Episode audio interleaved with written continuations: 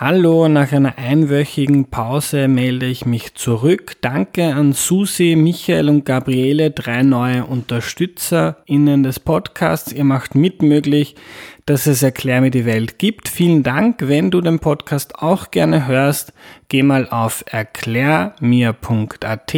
Dort kannst du ihn auch unterstützen. Und bevor es losgeht, noch eine entgeltliche Einschaltung. Salzburg-Milch legt besonderen Wert auf das Wohl der Tiere. Das zeigt sich etwa am Tiergesundheitscheck. Dabei wird mit einem Bewertungsbogen gearbeitet, den die BOKU, die Universität für Bodenkultur, erstellt hat. Unabhängige Stellen überprüfen damit dann regelmäßig, unterschiedliche Parameter der Tiergesundheit und des Wohlbefindens. Sie überzeugen sich davon, dass es den Kühen auf den kleinstrukturierten Familienbauernhöfen, die Salzburg-Milch beliefern, gut geht und die Milch dieser Kühe verarbeitet Salzburg-Milch zu verschiedenen Premium-Milch- und Käseprodukten, die auch zum Teil in ganz Österreich erhältlich sind. Unverfälschter und gehaltvoller Geschmack ist bei der Herstellung der Produkte oberstes Gebot. Salzburg-Milch ist seit beinahe 90 Jahren Partner von 2600 Bauern in der Region Salzburg und legt in vielen Bereichen großen Wert auf nachhaltiges Wirtschaften.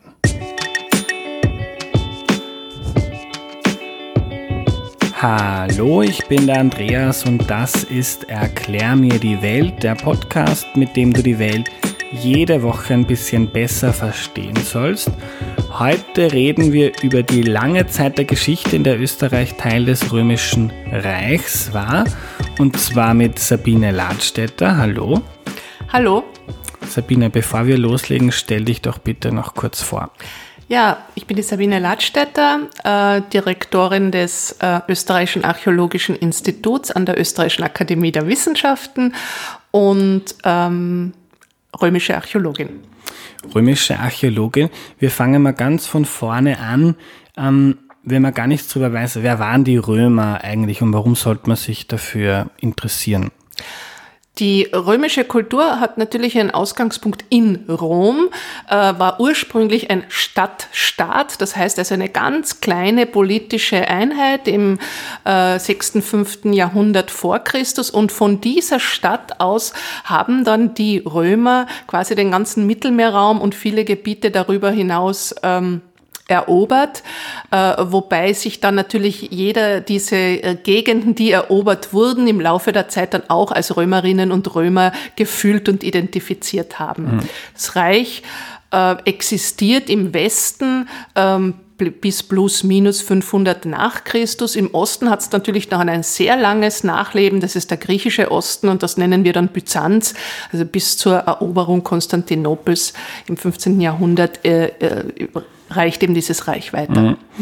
Und wie hat dieser kleine Stadtstaat so viel Landfläche äh, erobern können? Waren die so schlau, so reich, mächtig?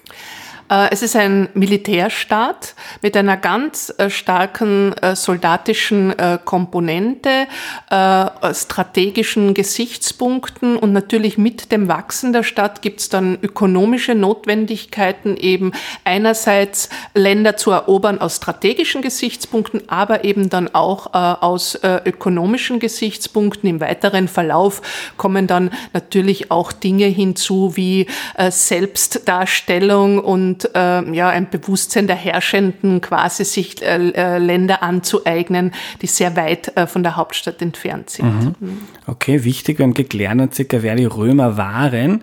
Ähm, wenn wir über Österreichs Römerzeit sprechen wollen, müssen wir noch klären, was Österreich in dieser Beobachtung überhaupt heißt. Also das, das, die heutige Fläche, die wir als Österreich bezeichnen, gab es ja damals noch nicht. Also das Land Österreich hat nicht existiert. Was war damals auf dem heutigen Österreich? Vielleicht so in der, ähm, bevor die Römer, bevor die Römer gekommen sind. Ich glaube, zum Verständnis der römischen Landnahme, Eroberung ist das ein ganz wichtiger Aspekt, denn davor ähm, ist es ein Bereich, der plus minus keltisch, was man immer auch darunter verstehen mag, äh, besiedelt war von kleinen Fürstentümern.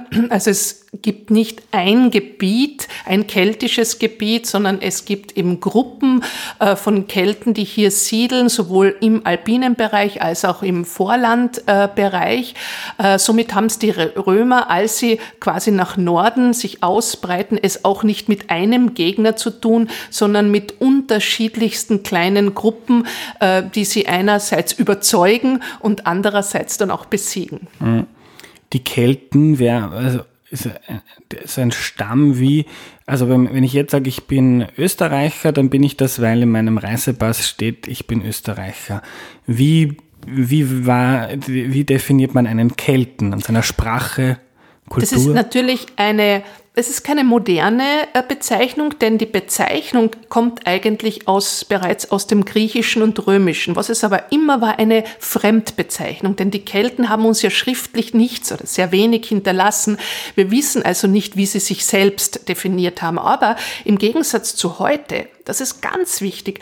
Äh, es gibt kein nationales Bewusstsein. Das ist ja eine Entwicklung des 19. Jahrhunderts. Macht es auch so schwierig, das oft Menschen zu erklären. Das sind Zeiten, wo es Zugehörigkeiten gegeben hat zu einer herrschenden Familie, zu einer Gruppe, die die gleichen Gebräuche gehabt hat, die gleichen Lebensumstände, aber nicht zu einem Territorium. Ja, also das gab's noch nicht, deswegen gab's auch keine äh, fixen Grenzen. Ja, das, die Römer haben es dann schon versucht, aber äh, im Prinzip, also dieses nationalstaatliche Denken war äh, den antiken Menschen völlig fremd. Die Römer unterscheiden ja auch nur zwischen uns, ja, den Zivilisierten und den Barbaren. Ja, und die Barbaren sind die Unzivilisierten, die unzivilisierte Sprache sprechen und nicht die feinen Gebräuche haben. Mhm. Und wenn du von Fürstentümern sprichst, jetzt, wir sitzen in Wien, eine Stadt mit zwei Millionen Menschen, ähm, ähm, was war ein Fürstentum damals, vielleicht vor dem Kontakt mit den Römern? Was kann man sich darunter vorstellen? Ein paar tausend Leute? Das Land war ganz dünn besiedelt. Wir sprechen hier von praktisch von diesen Gruppen von ein paar hundert Leuten. Auch die Siedlungen waren ganz klein. Ja. Äh, man sollte das nicht äh, überschätzen. Wir haben es hier praktisch mit Brachland zu tun. Aber äh, wenn wir uns überlegen, warum sind denn die Römer überhaupt gekommen? Was was macht diese Region interessant für Menschen, die eigentlich in Italien äh, leben, unter Anführungszeichen, ja, dann sind es zwei Gründe. Das eine ist die Donau. Die Donau ist natürlich eine wunderbare Grenze, weil es ein riesiger Fluss ist, der schwer zu äh, überschreiten ist äh, und äh, man sich aus geostrategischen Überlegungen eben äh, dann ähm, entschlossen hat, hier die Grenze zu ziehen. Und das zweite, das sind wirklich ökonomische Gründe, weil gerade gerade der Alpenraum natürlich reich an Rohstoffen ist. Ich erinnere nur an Salz. Hallstatt, die prähistorische, der prähistorische Salzabbau, der auch für die Römer sehr wichtig ist. Ich erinnere an Gold, das Dauerngold und dann natürlich das, was ich glaube die Römer am meisten gereizt hat, das äh, war die, das Eisen und auch die Verarbeitungsmethode, die ja von den Kelten, von den Norikern, so heißen die österreichischen Kelten, äh, entwickelt wurde. Und dieses Eisen hatte so hohe Qualität, dass es wie Stahl war und sich natürlich deswegen hervorragend für die Herstellung von Waffen geeignet hat. Mhm. Norica, wichtiger Begriff, warum heißen die Kelten Norica? Diese Gruppe, die zentrale Gruppe der hier siedelnden Kelten hatte eben den Namen Norica und daraus resultiert auch der, der Name der römischen Provinz, Noricum. Ja, mhm. Also unter Claudius, unter Kaiser Claudius im, im zweiten Viertel des ersten Jahrhunderts nach Christus wird eben diese Provinz eingerichtet und damit das erste Mal in unserer Geschichte wird hier eine Organisationsstruktur geschaffen. Was meine ich damit? Es werden Städte gegründet nach römischem Vorbild. Eine römische Stadt hatte gewisse Dinge, die man davor nicht kannte, zum Beispiel Badeanlagen ist etwas. Ja? Wasserversorgung, große Platzanlagen, Tempel. Ja? Äh, die Kelten haben davor keine monumentalen Tempel, das bringen die Römer mit, also wirklich Tempelbauten. Ja? Aber was die Römer auch machen, sie bauen das Straßensystem aus und das ist nicht altruistisch, sondern sie brauchen es für ihre Soldaten, für ihre Legionen, damit sie die schnellstens von Italien an die Donaugrenze quasi äh, ja, versenden können. Mhm. Gehen wir vielleicht noch einen Schritt zurück. Ähm, wie kann man sich das vorstellen? Jetzt kommen ein paar Römer zu ein paar Norikern und wie unterhalten die sich? Haben die, die haben ja wahrscheinlich nicht dieselbe Sprache gesprochen. Ähm, reden die dann, hey, wollt ihr Teil von, vom Römischen Reich sein? Oder hält man ein Schwert hoch? Die Geschichte ist ganz interessant, denn bevor jetzt die, der politische, die politische Aktion kommt, der ähm, Übernahme, der Einnahme, gab es schon intensivste äh, äh, Beziehungen unter Händlern. Und da spielt die Stadt Aquileia in Norditalien in der Nähe von Grado ja, eine ganz große Rolle. Dort siedeln sich die Händler an, die mit dem Alpenraum eben Kontakt haben und die schon ähm, über 150 Jahre äh, quasi mit dieser Bevölkerung eben in intensiven Kontakt steht. Da gibt's auch Austausch natürlich äh, und man kann hier wirklich von Zweisprachigkeit ausgehen, dass sowohl äh, die römischen Händler eben diesen keltischen Dialekt sprachen und auf der anderen Seite natürlich auch die Bewohner der Region schon Lateinisch konnten. Das half aber, diese ganz enge Verbindung mit Oberitalien, die es immer gibt äh, in der äh, österreichischen Geschichte, äh, half dann aber auch, dass es zu einer mehr oder weniger friedlichen äh, Übernahme der Region durch die Römer kam. Also anders als in Gallien, fast jeder Schüler kennt den Gallischen Krieg von Julius Caesar, hat vielleicht darunter gelitten beim Übersetzen, ja, äh, wo es wirklich starke Kämpfe gab, äh, ist diese Einnahme des Norischen Reiches eine relativ einfache und basiert eben auf Verträgen zwischen Römer und der lokalen Aristokratie. Mhm. Und ich habe gelesen von Rätien, spricht man das Rätien aus, das heutige Tirol-Vorarlberg circa, glaube ich. Mhm ähm, da ist das nicht ganz so friedlich abgelaufen. Genau, in Rätien gab es Widerstandsnester und ich spreche jetzt natürlich aus der römischen Perspektive. Warum? nicht, weil ich äh, auf der römischen Seite stehe, sondern äh, weil wir von dort die schriftlichen Quellen haben. Und eines müssen wir uns ganz bewusst sein, die Geschichte wird immer von den Gewinnern geschrieben. Ja? Wir kennen die andere Perspektive kaum, vielleicht das Leiden, äh, das Untergehen von Kulturen, die Aufgabe äh, von Gebräuchen, die einem liebgewonnen waren. Wir kennen eigentlich nur die eine Perspektive und da ist eben die Archäologie sehr wichtig. Ja? Hätten wir nur die Schriftquellen, wären wir auf Eben, wären wir auf Julius Caesar und Tacitus angewiesen und hätten nur diese Perspektive. Die Archäologie zeigt uns aber dann beispielsweise zerstörte Dörfer mit Brandschichten, ähm, Skelette von Menschen, die einfach wahllos liegen gelassen wurden, nicht ordentlich bestattet wurden. Und da kommt das Leid der Menschen viel stärker heraus als aus diesen Texten. Hm. Ähm, und jetzt so zum zeitlichen Kontext. Ich glaube, wir reden da circa so von vor 2000 Jahren, als das passiert ist, so um die Zeit, als Jesus Christus gelebt ja, haben genau, soll, da circa. Ein bisschen danach, ja. Mhm. Ja, sind die. Okay, und was heißt das dann? Man ist Teil des Römischen Reiches. Ähm, ändert das irgendetwas am, am, am Leben der Menschen oder an dem, was dort passiert? Das hat schon sehr viel geändert. Das hat äh, äh, sehr viel geändert, weil äh, das erste Mal sowas wie Stadtkultur äh, aufkam mit den Vorzügen der Stadtkultur. Ich habe zum Beispiel die Thermen, aber ich könnte auch noch sagen die Spiele und äh, die Theateraufführungen nennen, äh, sind damit verbunden, aber natürlich auch eine Ausdünnung des ländlichen Raumes, ein starker Städtezuzug, des Ausbildung eines städtischen Proletariats. Auch das kennen wir, dieser Arm Armut. Ähm, auf der anderen Seite brachte natürlich diese Einbindung äh, in das Römische Reich sehr vieles an Gütern, das man bis dahin nicht kannte. Der Mittelmeerraum ist eine Einheit. Man konnte sich Öl, man konnte sich Weine bestellen, äh, bester Qualität. Also man hatte, sagen wir mal so, jene Personen, die Gewinnler waren aus diesem ganzen äh, Spiel, die hat deren Lebensqualität und Lebensstandard ist natürlich sehr stark angestiegen. Das Positive am Römischen Reich, und das ist auch eines wahrscheinlich äh, der Gründe, warum es überhaupt so lange existiert hat, ist die ähm, sehr große Toleranz der Römer äh, gegenüber äh, einer anderen Sprache, die man weitersprechen durfte, äh, äh, der Kleidung. Wir kennen aus der römischen Zeit Keltinnen, die sich noch ganz in keltischer Tracht zeichnen und vor allem der Religionen. Das ist auch, glaube ich, etwas sehr Wichtiges im modernen Diskurs. Ja, wie kann man in einem multilateralen Umfeld erfolgreich sein? Man kann nur erfolgreich sein, indem man tolerant ist in jenen Bereichen, die dem Individuum sehr wichtig sind. Ja, Religion, Kultur, Kleidung und auch der Gebräuche. Mhm. Ähm, ich habe ähm, beim Googlen drüber gelesen, dass äh, die, die Kelten dann quasi romanisiert wurden. Heute kennt man das eher so im Kontext der Globalisierung. Viele Länder werden amerikanisiert, Hollywood, Netflix und Co. Wurden äh, da unsere Vorgänger, die Noriker, damals romanisiert? Man spricht eigentlich äh, in der Forschung nicht mehr von Romanisierung, äh, sondern äh, von quasi einer Übernahme, einer, äh, ich glaube, das ist ein Spannungsfeld. Ja, es wird wirklich so gewesen sein, äh, dass manche gezwungen wurden, das zu übernehmen, andere das natürlich freiwillig übernommen haben, vielleicht auch wie heute in Generationen, dass Ältere hier ablehnender sind, äh, Jüngere sich dem eher äh, zuwenden, weil sie dort äh, die Zukunft äh, sehen.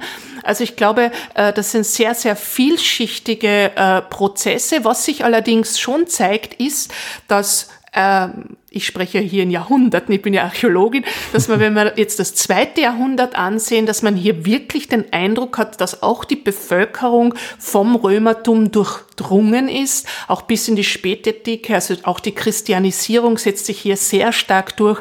Man hat also hier nicht den Eindruck, dass hier so Widerstandsnester waren, die bei der ersten Möglichkeit wieder aufgesprungen sind und sich gegen die Römer gewehrt hätten. Hm. Woher weiß man das?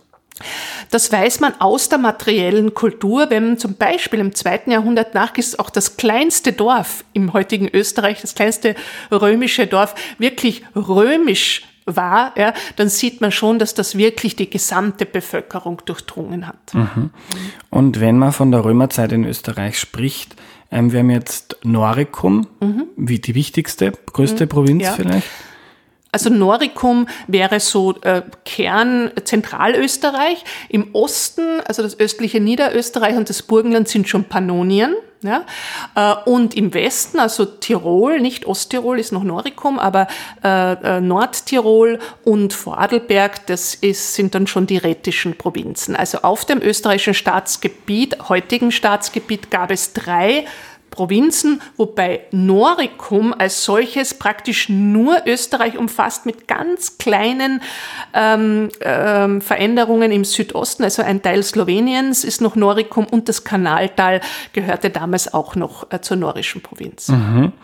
Ähm, ähm, was war Canuntum? Ich habe mir Canuntum noch notiert. Canuntum ist in Pannonien.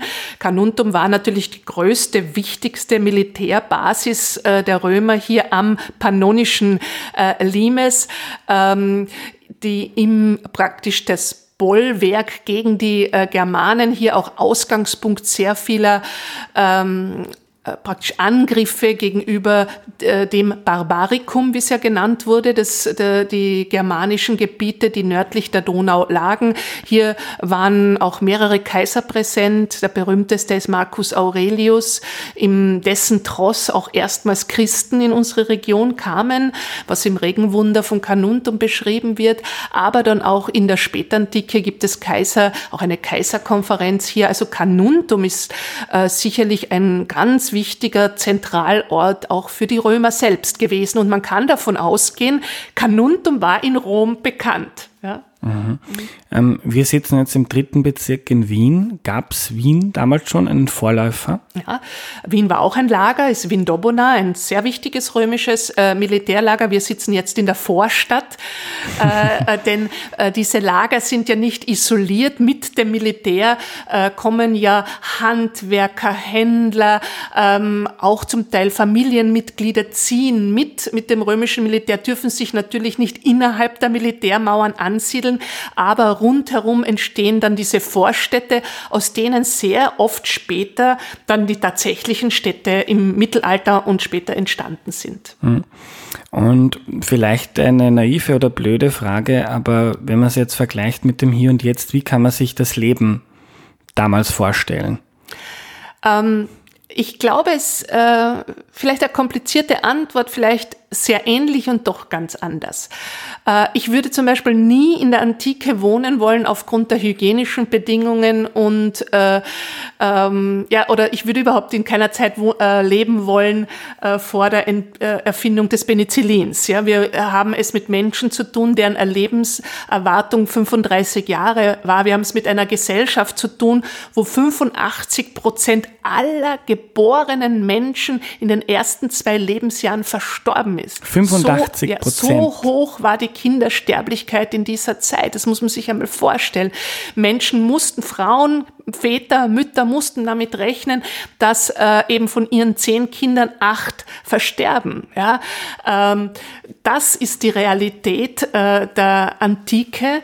Äh, und ich glaube, das ist auch immer sehr wichtig, wenn man sich diese Ruinenstädte ansieht und so leicht ins Romantisieren kommt, dann gehört, glaube ich, das immer gerade äh, gerückt, äh, wenn man sich die Lebensumstände einmal genauer ansieht. Ähm, und du hast jetzt viel von den Barbaren gesprochen oder von anderen Stämmen, den Germanen, die, die kommen. Kann man sich die Zeit als sehr kriegerisch vorstellen oder ist das nur der Eindruck, wenn man sich mit Geschichte oberflächlich beschäftigt? Ähm, es gibt Analysen, dass grundsätzlich äh, die römischen Soldaten kaum im Kriegseinsatz waren. Also wenn man sich das, den Durchschnitt ausrechnet, dann waren äh, diese Versetzungen an die Grenzen hauptsächlich im, in den Lagern herumsitzend und ähm, würfelspielend. Ja? Also äh, der Krieg war nicht der Normalzustand. Das muss man schon dazu sagen. Aber was es natürlich gibt, ist sehr viel punktuelle kriegerische Auseinandersetzungen. Es ist nicht das, was wir heute haben, wo Kriege dann tatsächlich sofort eine zumindest kontinentale Dimension annehmen, sondern es gibt eben da ein Scharmützel, dort ein Scharmützel und so weiter und so fort. Aber ganz grundsätzlich äh, ist es nicht so, dass permanent äh, Krieg geführt wurde. Mhm. Ähm, irgendwann ist die Römerzeit dann wieder zu Ende gegangen. Ich glaube so 500, 600 Jahre nach Christi Geburt circa. Warum? Das ist hart diskutiert und äh, ich glaube, wenn du jetzt zehn Wissenschaftler fragen würdest, würdest du 25 Antworten äh, äh, bekommen. Äh, de facto hat sich dieses Konzept, hatte sich dieses Konzept überlebt, ja, dieses Konzept eines unter Anführungszeichen äh, Vielvölkerstaates, das Konzept eben des äh, Großreiches. Es hat äh, Zentrifugalkräfte gegeben in alle äh, Richtungen. Kleinere Einheiten waren plötzlich äh, modern. Ähm, und ähm, äh, letztendlich hat auch dieses ganz ähm, stark auf ähm, Gemeinschaft fußendes Prinzip ausgedient. Der Individualismus ist wesentlich stärker geworden. Ich weiß, das ist jetzt keine befriedigende Antwort, weil es wäre viel schöner zu sagen, ja, dann kamen die Ostgoten und zerstörten das römische Reich. Wir wissen aber, äh, so einfach war es nicht. Es ist ein sehr langsamer äh, Prozess und die Frage ist ja, ist es überhaupt untergegangen? Lebt es nicht dann in äh, mittelalterlichen Nachfolgestaaten äh, oder auch in der Gründung äh, Europas quasi weiter? Mhm. Und was, war, was ist dann passiert auf dem österreichischen, auf dem heute österreichischen Gebiet? Gab es dann wieder kleine unabhängige Fürstentümer? Ja, im ersten, äh, in der ersten Phase war es ein Niemandsland. Ja, es ist ja sehr interessant. Die, ich habe früher schon gesagt, die Region war ja stark christianisiert. Äh, wir haben aber dann ab dem fünften Jahrhundert, vor allem dann im sechsten Jahrhundert, sehen wir, dass es zu einem Abzug der christianisierten Bevölkerung kommt. Man zieht sich nach Italien zurück, man braucht Schutz, ja, man ist hier schon Gefahren äh, ausgesetzt, aber äh, man vermisst auch ähm, Ordnung. Ja, die Römer sind nicht mehr in der Lage, äh, wirklich ihre Infrastruktur Strukturen weiter zu warten und so weiter und so fort. Auf der anderen Seite wird die Steuerlast immer stärker, immer stärker. Menschen wandern ab. Äh, und das bietet natürlich, dieser frei gewordene Raum bietet natürlich Platz für andere und es kommt in dieser Zeit einerseits zum Zuzug, ähm, das sind ja alles nicht nur, wenn ich jetzt sage, der Ostgoten, das sind das ja auch unterschiedlichste Gruppen, die da drinnen waren, mhm. aber es kommt zum Durchzug dieser Gruppen, die früher so als Völkerwanderungszeit bezeichnet wurde, äh, aber an angesiedelt werden dann erst so im siebten Jahrhundert nach Christus Awaren äh, und Slawen auf unserem äh, Staatsgebiet und in weiterer Folge dann in anderen Gegenden, also im, im Westen und Nordwesten kommt der Zuzug eben aus Germanien ganz stark, es wird germanisch besiedelt und im Südosten eben slawisch. Und diese frühmittelalterlichen Besiedlungsströme, die zeichnen sich ja auch noch heute ab, wenn wir gerade in Kärnten, äh, wo die Slowenen ja autochton sind als Minderheit, das sind eben jene Gruppen, die bereits im siebten Jahrhundert nach Christus eingewandert sind, während man in Oberösterreich ja ganz stark bayerische Komponente sieht. Auch das geht aufs Frühmittelalter zurück. Mhm. Das ist jetzt schon vorweggenommen, die letzte Frage. Wenn man über Österreichs Römerzeit nachdenkt, ist das eine, eine interessante Episode aus einem Buch, wo man sich über die Geschichte informieren kann? Oder betrifft uns das im Hier und Jetzt auch noch? Wirkt das in irgendeiner Form nach, was damals passiert ist? Ich glaube, es ist ganz stark ähm, formierend gewesen, denn äh, viele unserer heutigen Städte gehen eben auf römische Gründungen zurück. Ähm, ich sage jetzt, wir haben schon über Wien gesprochen, aber ich könnte zum Beispiel Elium Cetium, St. Pölten, das ja wirklich eine Stadtgründung war, auch Virunum in Kärnten nahe dem heutigen Klagenfurt. Also hier äh, gibt's diese ähm, Landordnung, ja, äh, geht eben auf die Römer zurück. Auch äh, die Hauptverkehrslinien waren schon angelegt in der römischen Antike und wurden dann immer wieder erneuert bis ähm, in äh, die Gegenwart. Aber es hat natürlich auch einen gewissen normativen äh, Prozess gegeben, indem man aus diesen zersplitterten Gruppen, die da vorgesiedelt hatten, doch das erste Mal in irgendeiner Form eine Einheit gebildet hat. Und diese Einheit lebt eben über die römische Antike hinaus äh, weiter. Was auch wichtig ist, ist das Christentum, das hier tief verwurzelt war. Und da gibt es ganz eine interessante Geschichte, wo äh, die Slawen und die Awaren waren ja noch Heiden, als sie sich im, angesiedelt äh, haben. Heiden heißt äh, Nicht-Christen, also sie haben ihre eigene Religion mitgemacht, stark Naturreligionen, äh, besiedeln den Kärntner Raum. Und als es dann zu einer Rechristianisierung im 8. Jahrhundert kam durch die Bayern, treffen die auf Christengemeinden, die über 200 Jahre keinen Kontakt zur Außenwelt haben, die aber noch immer taufen, aber ganz verballhornt in einer neuen Sprache. Und die bayerischen Priester schreiben an den Papst und sagen, was sollen wir denn mit diesen Christen tun, die da ganz komisch getauft sind? Und der Papst schreibt zurück und sagt, sie sind im besten Willen und Wissen getauft worden, daher nehmt sie als Christen auf. Und das zeigt eigentlich, über, im übertragenen Sinn, wie stark dieses Christentum hier weitergewirkt hat, obwohl es äh, quasi äh, überlagert worden ist von anderen Religionen. Danke, liebe Sabine.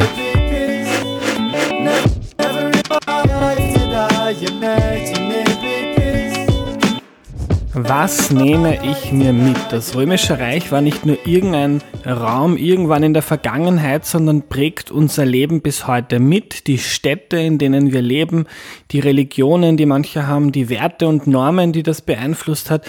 Das finde ich das Faszinierendste an Geschichte, dass das, was Menschen vor vielen hundert oder tausend Jahren gemacht, entschieden oder gedacht haben, beeinflusst, wie wir heute leben. Jetzt nicht direkt, sondern sehr subtil, aber das finde ich einfach geil. Und kurz zusammengefasst, im 6., 5. Jahrhundert vor Christi Geburt war Rom einfach eine Stadt, die dann über die nächsten paar hundert Jahre halb Europa erobert hat und das heutige Österreich mit. In Westeuropa ist das vor circa 1500 Jahren zerbrochen, in Osteuropa mit Byzanz erst vor 500 Jahren.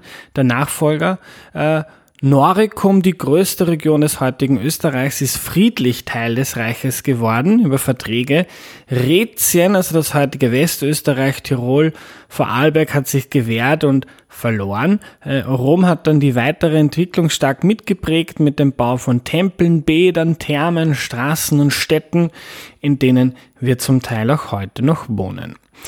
Das war's für heute. Ich würde gerne mehr von solchen Geschichte-Folgen machen, weil ich das einfach extrem interessant finde. Schreibt mir gerne, ob ihr das auch so toll findet oder das vielleicht zu nerdig ist und euch langweilt. Wenn du Erklär mir die Welt cool und meine Arbeit wertvoll findest, schau mal auf erklärmir.at. Dort kannst du mich unterstützen. an die 178 Ehrenmenschen, die das schon machen, noch einmal ein großes Dankeschön. Bis zum nächsten Mal. Tschüss.